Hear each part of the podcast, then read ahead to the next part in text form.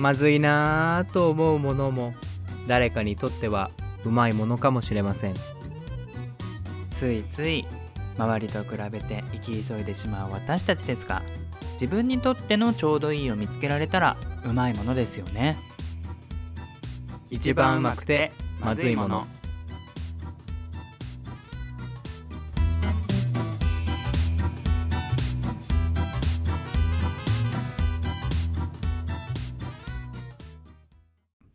はい皆さんどうもえいしおです。あちおです。はい今回のテーマはあなたにとって価値観の合う人とはかっこ恋愛編。ということで。あ恋愛のね。うんうんオッケーはいあのまあ価値観合う人って言っても友人だったり、まあ、家族の中にも合う合わないがあったりいろいろあるとは思うんだけどちょっと、うん。あちおくんと久しぶりに恋話したいなと思って最近割となんか真面目なお話が多かったから、うん何かないかなって思った時に、まあ、価値観の合う人っていう風にこう切り出していったら面白いかなと思ってこのテーマにしたんだけど、まあこう俺らのねこう百戦錬磨してないけど こうこれまでの こう出会ってきたメンズたちの感じからしてさまあこういう人が自分に合ったなとか、まあ、これから恋愛したいなと思ってる方ももしかしたらねたくさんいらっしゃるかもしれないからこううん。アドバイスになったらいいななんていう思いもこう込めてちょっとこううん。価値観が合うかどうかを見極めるポイント自分なりの、うんうんこういうところに気をつけてるとか今価値観が合うなって思う人はこういう人かなっていうのをちょっと話していければなというふうに思いました。はいはいはいでまあ、うん。その価値観が合うかどうかの見極めポイントって、まあ、いくつかあると思うんだけど、まあ、上げていけばうん。結構出てくると思うんだけど、例えばね例えば、食の好みが合うかどうかとかって大事じゃない？結構。まあそうね。確かにうん。ねうんうん。まあ一緒に食事をする時にさやっぱりこう好き嫌いが多い少ないとかって重要な気がするしうん。なんかこれまずいとかさよく言う人よりはやっぱり美味しくね食事する方が良かったりするじゃん。うん。でまあ短い付き合いだったらそういうのって気にならないけどやっぱりこう一緒に住んだりとかさデートしたりとかするとさやっぱそういうところに出てくるかなみたいなのがあったりするじゃん。うんうんうんうん、俺さその恋愛問わず友達もだけどさ、食べれないものがある人とあんまり遊ばないのね、うんうんなん。かううなんだろう。えこれちょっと食べてみようよ。美味しくないとかなんか面白い味しそうじゃないとかまずいかもしんないけど試してみようみたいなのでその、うんうん。乗り気じゃない人と俺あんまり遊びに行きたくなくてなんかさうんうんうん。マッチプラとかしてる時にふとなんか見つけてさ美味しそうと思って、食べようと思っても向こうが「えー、いいよいいし金かけてまでそんなもの食べて美味しくないだろうし」みたいなのを言う人とは友達もそうだけど恋愛としてもなんかやっていけないから雑食の人が好きかも。自分もそうだから、はいはいはい、うんうんうん。まあ確かにこう好き嫌いが多い人って人の好みも多いような気がするよねなんか。うん。俺のイメージはそんなまあまあ感じがあるんだけど、そうね。まあ俺もそう思う。うん。あとは笑いのツボが合うかどうか。やっぱり一緒にいてさ同じことで笑えた方がいいじゃねうんうん。とかっていうのがまあこう挙げられると思うんだけど他にうん。俺の中でこれっていうのが3つあるの。でちょっとああっちおくんも今からちょっと無茶ぶりだけど3つぐらい考えてほしいなと思ってなんか思いつく、はいはい。今大丈夫だと思う。シンキングタイムで。やってみる、うん。やってみる？じゃあ、うん。俺から発表していくね。はい。どうしよっか？一つにつきちょっと掘り下げていく。それとも最初にパパパッとこう紹介しする？一個一個掘り下げていく。それとも先に3つあげた方がいいかね。先に3つあげちゃう？うん。じゃあそうしよう、え1つ目は朝方か夜型か。ああ生活のリズムというか、うんうんそうん。の朝早くから出かけたい人かなんか夜遅くまで遊べる人かとかそういう感じ、うんなるあほど、ね、とは2つ目はインドアかアウトドアか。うん。で最後3つ目はずっと一緒にいたい派かたまにでいい派か。なるほどね。3つです。うん。なんか気になったのありましたか？いやだからね3つとも確かに、俺あんまりそこ考えなかったけど確かに重要なポイントだなと思った。全部。あじゃあ1個ずつ見ていく？まず朝方か夜方かだけどあつよくんとアレさんはどう？ーん基本は夜型なんだけど、う、うん。別に朝型に変わっても嫌じゃない方かもしんない、うんうんっていう感じ、ね俺らもあれもそうそうどっちでもいける感じ。うんうんうん。そうね。なんか俺も今まで付き合ってきてたこう経験とかで俺は割と旅行とかって早く出かけたい方なのね。もう休みの日は朝7時とかでもいいから早く出てその分その旅先でいろいろ見て回りたい方なのね、うんうんうんうん。でもこうやっぱりさ人によってはさその家でちゃんとぐっすり眠って昼ぐらいに出発したいっていう考えの人もいるわけじゃん。ゆっくり準備して、まあね。でその分夜も楽しみたいみたいな感じの人もいるからやっぱその辺のこう合う合わないって大事だなってこう実感が結構あって。うんうんうん。まあグレは割と休みの日はこうゆっくり眠りたい方だからまあ、うん。出かけるとかいう用事があったら早めに出たりはするけどでもそこは俺が結構合わせてるかもしんない。なんか、うん。きっとあんまり早めにこう出るのを設定すると嫌だろうなって思うから、例えばランチとか美術館とかなんか予約する時もちょっと遅めに設定するようにはしてる。もう2時とか1時半とかそうそうそう。もうなんか不満言われるの分かってるからそこは俺がまあ譲れるところだから譲ったりはしてるけど、まあ、その辺のこうねどうしても譲れないなとかってなっちゃうと喧嘩するなって思ってちょっとこのうん。朝方夜方大事だなって思っ確かにね。た、うん、うんうん。うんうん。じゃあ2つ目のインドアかアウトドアか。これどう、うん。俺さ根はインドアなのよ。でも、アウトドアも決して嫌いじゃないけどずっうんうん。と外に出てる人嫌いかも、例えばなんだろう、うん毎週末絶対どっかに出かけなきゃいけないとか毎うんうん。晩誰かと遊ばなきゃいけないとか、なんかその誰かと会うことに喜びを見出してる人とはなんか俺あんまり付き合えないかも。俺がそういうタイプじゃないからうん別に何悪いとは思わないんだけどでもこうインドアで楽しむ方が俺はやっぱ根本的に好きな性分だから、うんうん多分付き合うにあたっても同じ感じがいいと思う。アウトドアもできるけど、うんでもメインとしてインドアが好きみたいな人がいいかも。うんうんうんうん。うんまあざっくり言うと趣味みたいな話になってくるけど、うんうんうんうん、そういうことだよね。まあお互いにこう合わせられればいいけど、本当に全然違ったらちょっと苦しいよね。毎週毎週山登りが趣味な人と、毎週毎週家でネットフリックス見たい人とじゃあねやっぱり別々な時間になっちゃうから、無理だもんね。山登りしながらネットフリックス見れないよね。え ーそれがいいならそれでいいんだけどっていうので、うん。まあ3つ目にもこうつながってくるんだけどずっと一緒にいたい派にとってはそれは苦しいよね。たまにでよければ別にこうお互いの時間を過ごしていいんだけどあっちおくんはどう？結構一緒にいたい派？うーん。昔はマジで別々でもいいと思ってたんだけど、うん、最近はずっと一緒にいてもなんかさ変わらないこの人とだったらずっと一緒にいても気兼ねなく別に好きなことできると思うと別に一人の時間がいらないと思うのよ。なんか今まではなんか実家とかさルームシェアとかで一人になれないとできないことがあったじゃん。それって多分ストレスがちょっとあったからね。でもストレスフリーな環境だと俺別にどっちでもいいかも。一人でもいいし。ずっと一緒でもいいかも、あれとは別にずっと一緒でも気にならないかも、そうね。やっぱそれぐらいのこう自然な感じでいられる人の方がいいよね。ずっと一緒にいても苦にならないっていうね、うん。まあたまにでいいって思える気楽さみたいなのも大事だよね。うん、だからね昔は本当めっちゃ一人が好きだったから絶対一人旅とか、旅行は別に一人でもいいと思ってたけえど、それは付き合ってても誰かがいても休みの日は自分でっていう感じだったの？すーんまあ遊ぶ時は遊ぶけどでも一人で行きたいところがある時は一人で行きたいかなって感じ。うんうんうんうん。別に相手が興味なさそうだなと思ったら誘わないもん。なんかもったいないじゃん時間あじゃあそれであつよくんが一人で行きたいのに「えなんで一緒にいてくれないの?」とかいう向こうはさ一緒にいたい派だったらもうちょっと無理ってなっちゃう？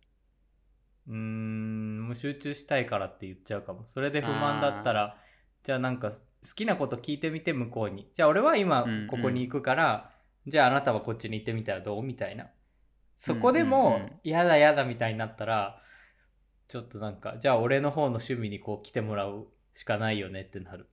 その何そうちゃんとやりたいことを真剣に、うんうんうん。例えばアニメ見るときも、別に俺うん一人で見ていいから、例えば二人で見たいってなったとしても、ちゃんとこのうんうん。俺のアニメの好きなバックグラウンドとか、なんか全部の背景を理解して、そのアニメに対してのパッションとか、いちいち中で出てくる世界観とか、言葉のこれなんでこう言ったのみたいなのを聞いてこないくらい勉強して一緒に見てくれるんだったらいいけど、そうじゃなかったら一人がいいかなとハードル高いな。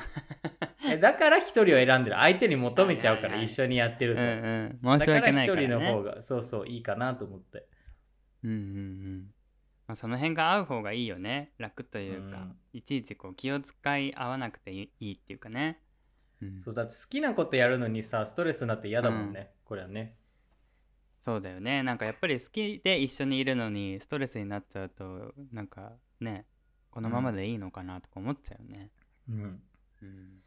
じゃあ八尾くんの考える3つぐらい何か思いつく、えーっとね1個目はすぐ思いついたんだけど、うん。1個目はうん。これ価値観だけどそうん。のちょっと卑猥だけど、そのうん。なんだろう体の関係が必ずしも必要だという人は俺の価値観には合わないかもしれない。なんか絶合わな対になんうん。で例えば絶対に週何回はやらないと気が済まないとかわかる？これだけそれをしないと嫌だみたいなそういう夜の感じを絶対にこのルール化しなきゃいけない人とかはあんまり好きじゃないかも。そのお互い疲れてたりする時もあるだろうしそういう気分じゃない時もあるけど、そこをなんか臨機応変に流せる人、うんうんうん。うん菩薩みたいな人じゃないと俺は嫌かも。やっぱさ変動があるじゃん思い浮かばないけど。菩薩とか言われるの。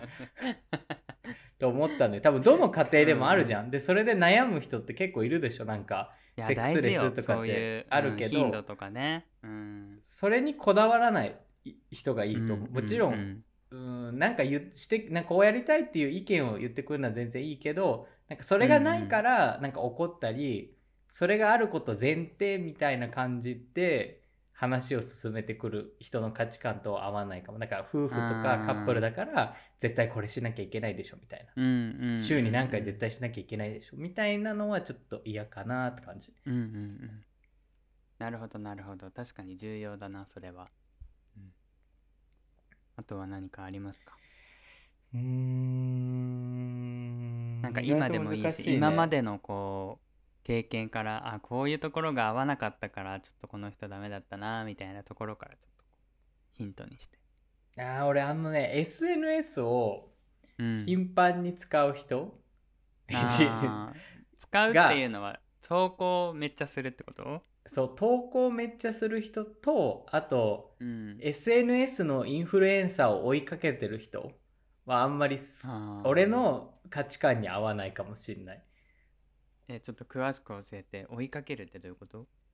例えばなんか付き合ってる時とかでも、まあ、あれじゃないけど、うん。例えば、うん。えこの人超かっこいいとかこうのん。人みたいになりたいとか、なんかあー。こういう髪型したらかっこいいんじゃないとかそのなんだろう SNS の中にいる人を常にこうと自分たちの関係をこう照らし合わせてやってる人うんうんうんと付き合ってたことが何,、何回かあったからそのなんか逐一そのインスタグラムとかツイッターとかチェックしてえ今なんかみんなこういうことやってるんだよみたいな。なんかうんうんなんだろうな自分たちで考えるんじゃなくて周りがこうやってるからこうだみたいな。ソーシャルメディアに依存してる感じの人はちょっとあんまり価値観が合わないかなっていうところはある。あー。そっかそっか。SNS との距離感ね、うなんかさその辺ってこう YouTube とかまあ各種 SNS をやってる我々としてはこう気をつけていきたいところではあるよね。うちなんかは結構もううん。ポッドキャストもさ、ノートとかも全然グレーは読んでないから、なんかその辺はいい距離感を保ててるかも。なんかそこで、うんなんだろう、うんうんうんまあ、知っててほしいところもあるけど知らないからこそさいいみたいなところもあるじゃん。うん。でなんかお互いになんだろう一緒の方向向いて SNS してるとそれこそねこう今度あれしたらどうかなとかちょっと今写真撮ってこれあげなきゃとかやっぱそういうのに追われちゃって2人のこう、うん。プライベートというか楽しい時間がなんかこうやっぱ SNS に占領されそうな気はするよね。うんそうね、そこはね大きいよね。うん、うんうんうんなんかバランスをとっていきたいなと確かに思うね。なんかそればっかりの人は確かになんかちょっときつくなるかも自分じゃなくてよくないって思っちゃうよね。SNS のその向こう側の人と楽しくやったらってちょっとジェラシー感じちゃうかもしれないね。うんうんうんうん。そうねあとは何だろうな最後に1個ぐらいありますか？なんか。あでもあれかもしんない、うんあのおごれない人？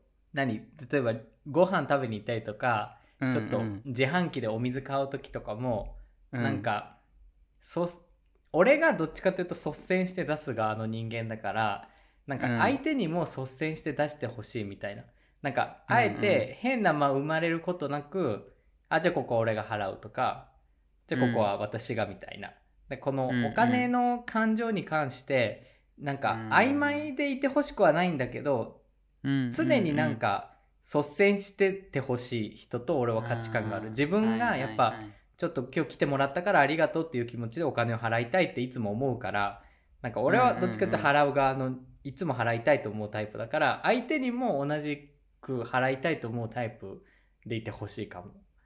はいはい。いや大事大事。金銭感覚は本当に大きいよね。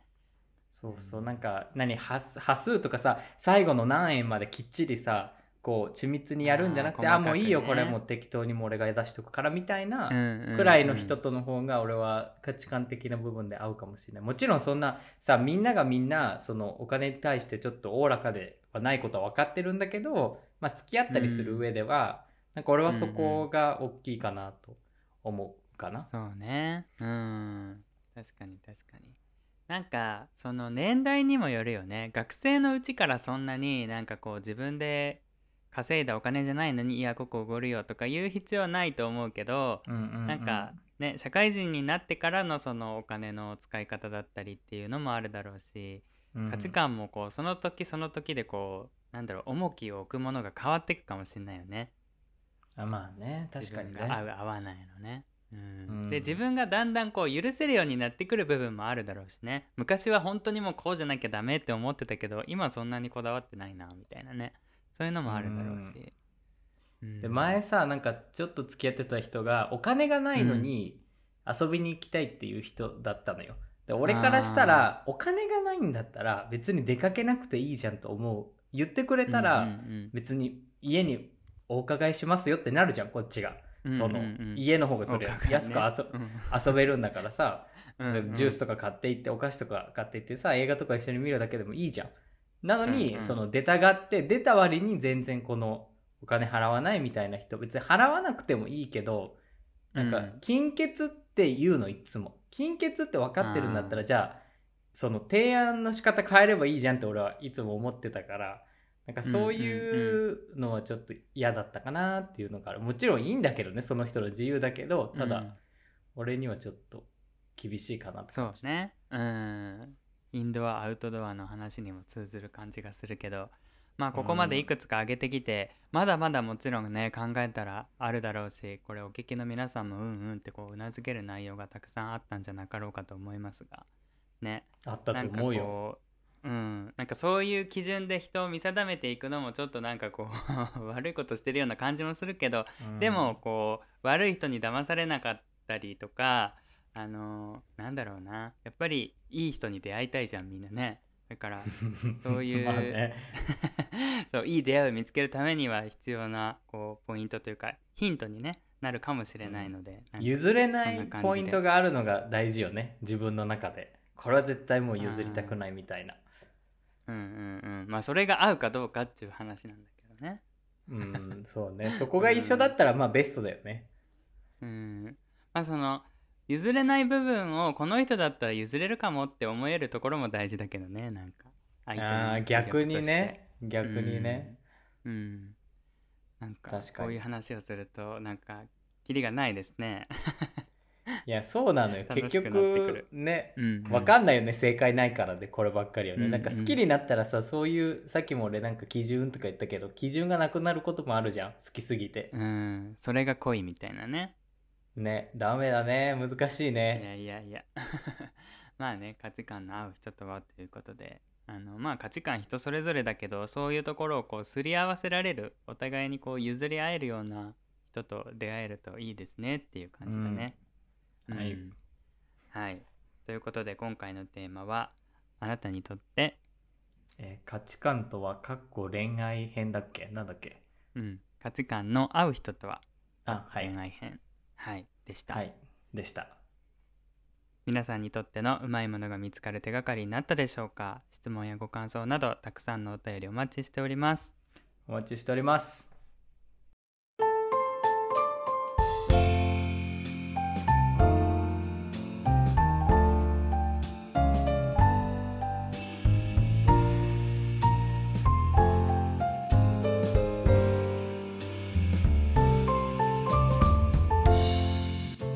の番組は今日を愛するクリオネ。あちおチャンネル塩巻いてこの提供でお送りします。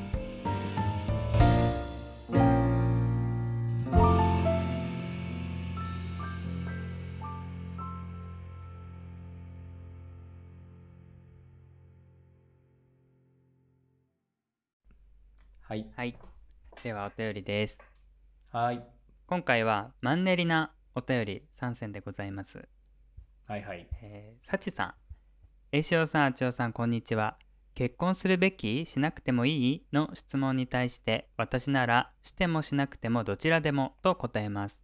答えになってないと言われそうですが、自分の子供たち、えー姉、弟にも、えー結婚はしなくてもいいから、パートナーはいた方がいいかなと伝えています。そう思うのは、家に縛られてほしくないから。家長制度の強く残っている超ど田舎に育った私は長男が墓を守る。結婚したら婚家の人間になる。などを肌身に感じながら育ってきました。当然のごとく同居で、えー姑問題もあり母の苦労を見てきました。嫁姑問題か、ね、でも、えー祖父母も好きだったので家を継ぐということに違和感はなかったのですが県外に住むようになって自分の生活があり現実問題として難しいよなとなった時窮屈だなと思うようになったんです実家も故郷も好きだけど生活の基盤は別にある。それって結構大変。実質的に墓を守れなくても心の中でご先祖様に感謝を伝えることはできるしルーツが消えるわけではないので大事に思いながら子供には自由でいてほしいって思います。あと一つは共働きも当たり前のようになってきた時代。きっと扶養控除等も減額や廃止されていくことを考えたらパートナーシップでもいいんじゃないかなって。扶養控除内に縛られている妻は結構多い。そして私もそのうちの一人です。正社員じゃないと控除のメリットと同じくらいの額稼ぐのは大変だし我が家は完全ワンオペ家事育児でその体力的精神的余裕はないので。子供が生まれた場合が、えー現行制度では大変なのかもしれませんが事実婚を選択される方も増えているのでそこもいい方向に変わっていけばいいなと願っています。とまあここまでちょっと結婚についてでしたがどうですか？いやまあそうですよね。ってかいやなんか僕俺も同じ状況だからその実家の、まあなんだろうなその家長制度が強いって感じも同じだし、うん。その他に基盤があるけどやっぱ実家のことも大切に思ってるっていうところでは結構通ずるところがあるからいや本当に、あのねサチさんがおっしゃってることはなんかすごいうんうんうんとうなずけたかな、うんうんうんうん。お墓のこととかね思うよねなんか。実家の墓どうなるんだろうとこれも思うよなんかなんかさ今でもあるけど本当にあの絶対にお前はここに入らなきゃいけないって今でも言われるんだけど、うん。なんかさいや確かにそうなんだけどなんか何がそこまでお墓に固執させたんだろうねってやっぱ世代が違うからそうなっちゃうんだろうけど、うん。なんか確かにでもさお墓うんって感じ。俺の中でそんな同じお墓に入ることにすごくこう強い使命感とかさ重要性を感じてないからさあんま思わないけどやっぱさそれが強いじゃんやっぱ上の世代の人っていうのは。うんうんうん。だからちょっとたまに不思議には思うけど、まあ、まだまだ残ってるよね。ね確かに確かに。俺も自分がどのお墓に入るとかは別に なんかあんまり考えてないけどその家族がねみんな亡くなっちゃって自分だけとかになった時にそのお墓の管理とかねなんかそういうのどうしたらいいんだろうとかって思うけど、ねまだまだ考えられてないですはい。で引き続きマンネリについて。そしてマンネリですが我が家は言わずもがなマンネリです。でもそれが日常なのでいわば伝統芸能の域です。あのダチョウ倶楽部のやつだね。刺激は少ないしときめきもないけど大きく乱れることもない。そんな日々も悪くはないのかなと思いますが老夫婦になってもラブラブでいられる人たちはすごいなと尊敬しますまだ老夫婦ではないのでこれから変わっていけるのかどうなることやらと思っています。ジメジメとした季節がやってきますね。お二人もアレさんグレさんもご自愛ください。っていうことでした。マンネリについてもいただいてますが。ね老夫婦になってもうん。ラブラブでいられる人たちすごいなって。ね。うんまあやっぱ人間だから慣れるとマンネリしちゃうよね。どんな人も、うん。ぜ絶対にとは言い切れないけどやっぱさ仕事もそうだしさ何かやってることもさ全て慣れたらマンネリ化するじゃうんうんん。なんかちょっとした仕方ない部分もあるんじゃないかなと俺は思う思っちゃうんだよね。ねなんかマンネリなのに一緒にいるって、まあ、すごいっちゃすごいことだよねなんか。なんかよく考えたら、でも他人とだって一緒に住んでるわけじゃん、うん。でマンネリだなとか思いながらもなんかずっと一緒にいるってすごいことだよねよくよく考えたでも労力じゃない？なんかあえて自分と波長の合う人が分かってるのにあえて新しく探すっていうのもらさ、うん。逃げの姿勢かもしんないけどさ、うん。なんか出会えない可能性も高いリスクを考えるとさ、うんうん。まあそこなんだろうね多分こう怖さっていうかね。対絶対じゃないけどそこもあると思うよ大きく。うんうんうんうん。ねまあねさっき不要の話もあったけど。う、うん。うそうそうそうそう。そうそうそうそういやいやいやごめんなんでもないけど俺がさ 例えばさ、うん。スーパーモデルとかスーパー俳優とかでさ、うん。いつでも独り身になってもさ引く手あまたでさ、うん。いろんな人が声かけてくれる人だったら、うん。そしたらさなんかあまあ俺はさ存在してるだけでモテるし、うん。いい人も必ず出るって自信に満ち溢れられるだろうけど一般人はさやっぱ生活のこととかあるしさ、うんうんうん自分の需要がいくいつらいくまいつまで続くかみたいなのを考えるとやっぱさ、うん。ねえなかなかこう大胆にこう一歩踏み出したりそうそうできないよ。やっぱ養っていただいてますからなんかここで一人になったら今と同じ生活できないなとかさ そういう風に考えちゃうよね。ただ単純に相手が好きかどうかだけじゃなくて、生活が絡んでくるよね。うんうんうんうん。まあまあまああのーねそんな日々も悪くはないのかなっていうことなのでちょっとねお互いのんびりいきましょうか。ね。そう悪全然悪くない、うん。むしろこのチル感がいいよね、うんうん。はい。チルっていうか まあね、うん。はいありがとうございました。ありがとうございました、はい。続きまして粉抹茶さん。栄翔さんあちおさんこんにちは。以前長文のお手紙読んでいただいたものです。嬉しさでニヤニヤしながら何度も聞いてしまいました。ありがとうございました私はフリーランスのお仕事をしているのですが世間でコロナが騒がれなくなってきたと思ったらお仕事がバタバタとやってきて仕事に追われる日々。そんな中でも移動時間やお風呂で聞くうままずが自分の心のリセットで癒しでした。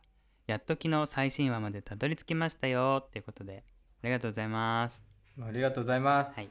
マンネリのお話興味深く拝聴しましたアーティストのマンネリズムが語源と聞いて芸術系フリーランスの私はドキッとしました。かっこいいねなんか。私より技術のある人はたくスさんいる。でも私より技術のない人もたくさんいる。今手元にあるお仕事も私にあるレベルを期待していただけていると思うのでそのレベルはクリアしたい。でも頑張りすぎて一つ上のものを作ってしまうと次回からそのレベルが当たり前のように期待されてしまう。わかるこれ同じお金で頼むならレベルの高い人に頼みたい。そんなクライアントの気持ちもわかりますがサービスしすぎないのも自分と仲間のために大切なのかなと思ったりしています。できないことはできないと若い頃は言えませんでしたが最近は勇気を出して言うようにしたら少し心が楽になりました。でも内心できませんという自分に悲しくなったりもします。きっとこの葛藤にゴールはないですよね YouTube やノートと創造活動に貪欲なお二人もそんなこと考えますか？もしよかったらお話聞かせてください。どうですか？いやもう貪 同じくフリーランスとしてもうマジですマジでって言うと失礼だけど本当になんかお気持ちわかります。なんかあの、うんうんうん。頼まれた仕事ってどうしてもなんか嬉しいしいつか頼まれなくなることを考えるとめっちゃサービスしちゃったりすることってあるのよやっぱり、うんうんうん。できないけど自分がちょっと頑張ればできるようになればその金額面も抑えつつとりあえずなんか何？やっちゃおうみたいなところあるけど、うんうんうん。確かにそれやり続けると次の仕事来た時にこの前はこうだったけどもっとこここうしてほしいみたいに来た時になんかこの前やったやつはその場しのぎでめっちゃ頑張って作ったからなんか自分の中で定着してなかったりするものとかって派生させたり応用するのまた時間かかったりするからうんうんうん。常になんかさ辛い状況に自分を身を置いてんだけどそれが成長にもつながるけどでも自分には辛いよなと思いつつずっとやってるからうん。本当に気持ちわかる。どうしていいか俺も解決策はないけどうんうんうん。なんかちょっと見栄を張ってやっぱ言っちゃう部分はあるなっていうのはあります。ね。なんか一回そのレベルの高いものをねこう完成させちゃうと自分でハードル上げちゃうからちょっと自分で自分にプレッシャーかける感じでもあるもんね。うんうん。なるほどね。フリーランスならではの悩みですねこれは、うん、そしてね、うん。楽しいけど。はい。リクエストですということで私はミュージカルが大好きです。お二人ともネットフリックス見れる環境にあるということでもし見たことないようでしたらザ・プロム見てほしいですお二人の感想を聞きたいです。ガールフレンドとプロムに行きたいレズビアンの女子高生とイメージアップ PR のために LGBTQ の差別と戦うと田舎町へやってきたブロードウェイスターメリル・ストリープ最高です。たちのミュージカルです。私は深夜作業中 BGM のように映画を流しながら仕事してます。それぐらい好きです。ということで俺このお便りいただいてちょっと1話見てみたのねザ・プロム。ちょっと申し訳ないことに途中で寝ちゃった、えちるい感じなの？ゆったりとしたう感じ？なのーんいや多分それこそこう見続けていって面白いところまで行くとだんだん行くのかもしれないけどちょっともう一回見直してみなきゃいけないねこれは。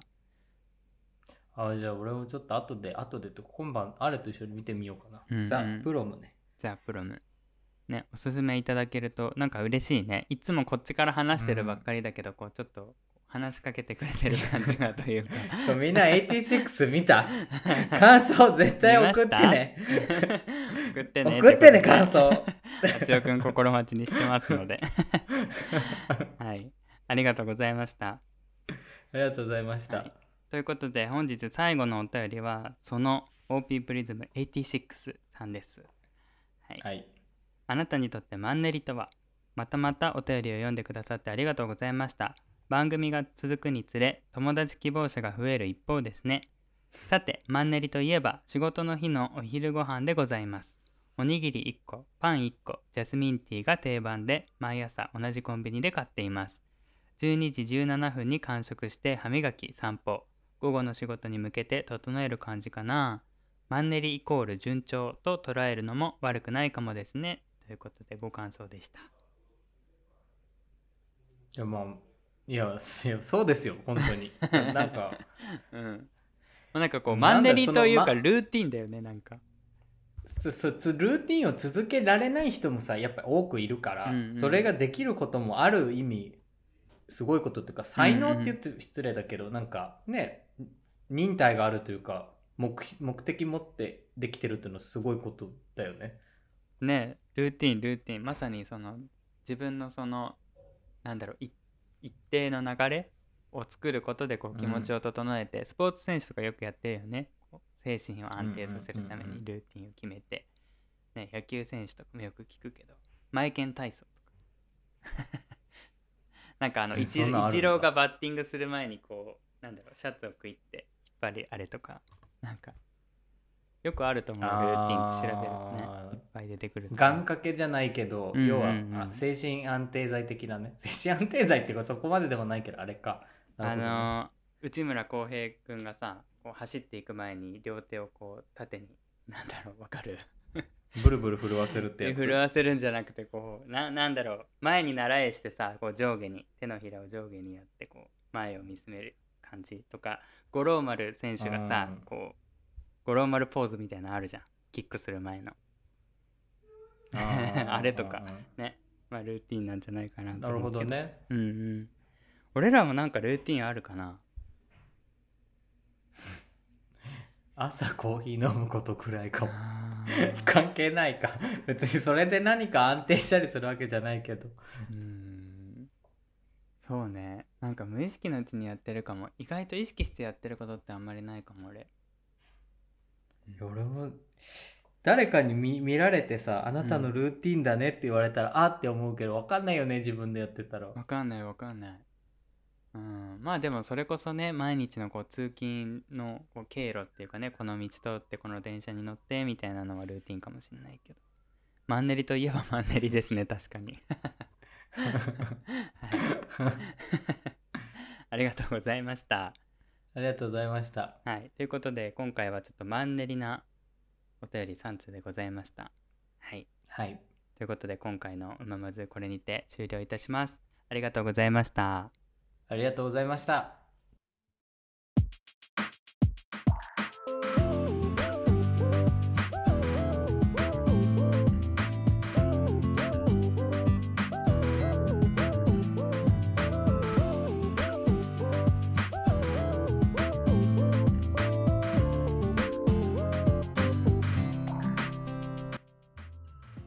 皆さん今回もうままずを最後まで聞いてくださり誠にありがとうございます。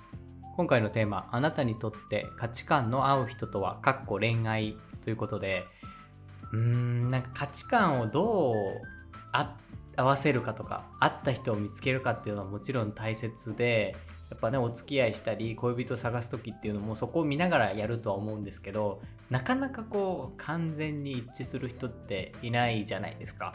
僕ももちろん今あれとは結婚してますけど一致しない部分っていうのも少なからずあるので完全に一致する人はいないと思ってます。でそんな中でじゃあ何が大事なんだろうってこう A ちゃんと話してる時に本編の時に言えなかったんですけど考えて思ったのがやっぱり話し合って歩み寄れるっていう価値観を持ってることって大切だなと思いました。もちろん皆さん話し合ったりすると自分のことを妥協したりして相手に譲ったりすることっていうのもあるとは思うんですけどその妥協した先で自分が妥協したことによって不満を感じないくらいきちんと話し合って解消してこうねお互いに歩み寄れるっていうなんかそのなんだろうな根本的な価値観それが何の価値観にね当たるかっていうのはここではこうちゃんと僕もよく分かってないので言えないんですけどなんか妥協してもいいからこう譲り合えるようななんかそういうコアになる価値観を持ってるっていうのはなんかこう恋愛面とか結婚とか例えば友人関係もそうですけど大切なんじゃないかなっていうので全然ちょっとこういう価値観が重要ですというお話にはならなかったんですけどそこがこう根底にあるのって大切なんじゃないかなとちょっと思いました。ちょっと今回いろいろとね価値観について考えるきっかけがありましたので今回のテーマのポイント評価点としてはうん92%ですかね。なんか本当にいろいろ考えさせられました。ということでお知らせです。うままずでは常に皆様からのお便りを募集しております。お便りは概要欄に書いてあります。E メールや、えっと、リンクから送っていただくことができますので送っていただくことができます。おかしいですね。送っていただけますのでぜひどしどし気軽にお便りくださると嬉しいです。あの皆さん日本は暑いですか？もう私今全部扉を閉めて収録してるんですね。その雑音が入らないように。ということでもうね冷房も届かないし風も来ないしでもムンムンしてる状態の中で今収録しててもうタンクトップ1枚着てもうね滴る汗の中で今収録してますというよくわかんないですけど今の状況をちょっとお伝えしてみました。皆さんもあの暑さに負けずに頑張っていきまいってください。私も頑張ります。ということでエンディングでした。チャオ。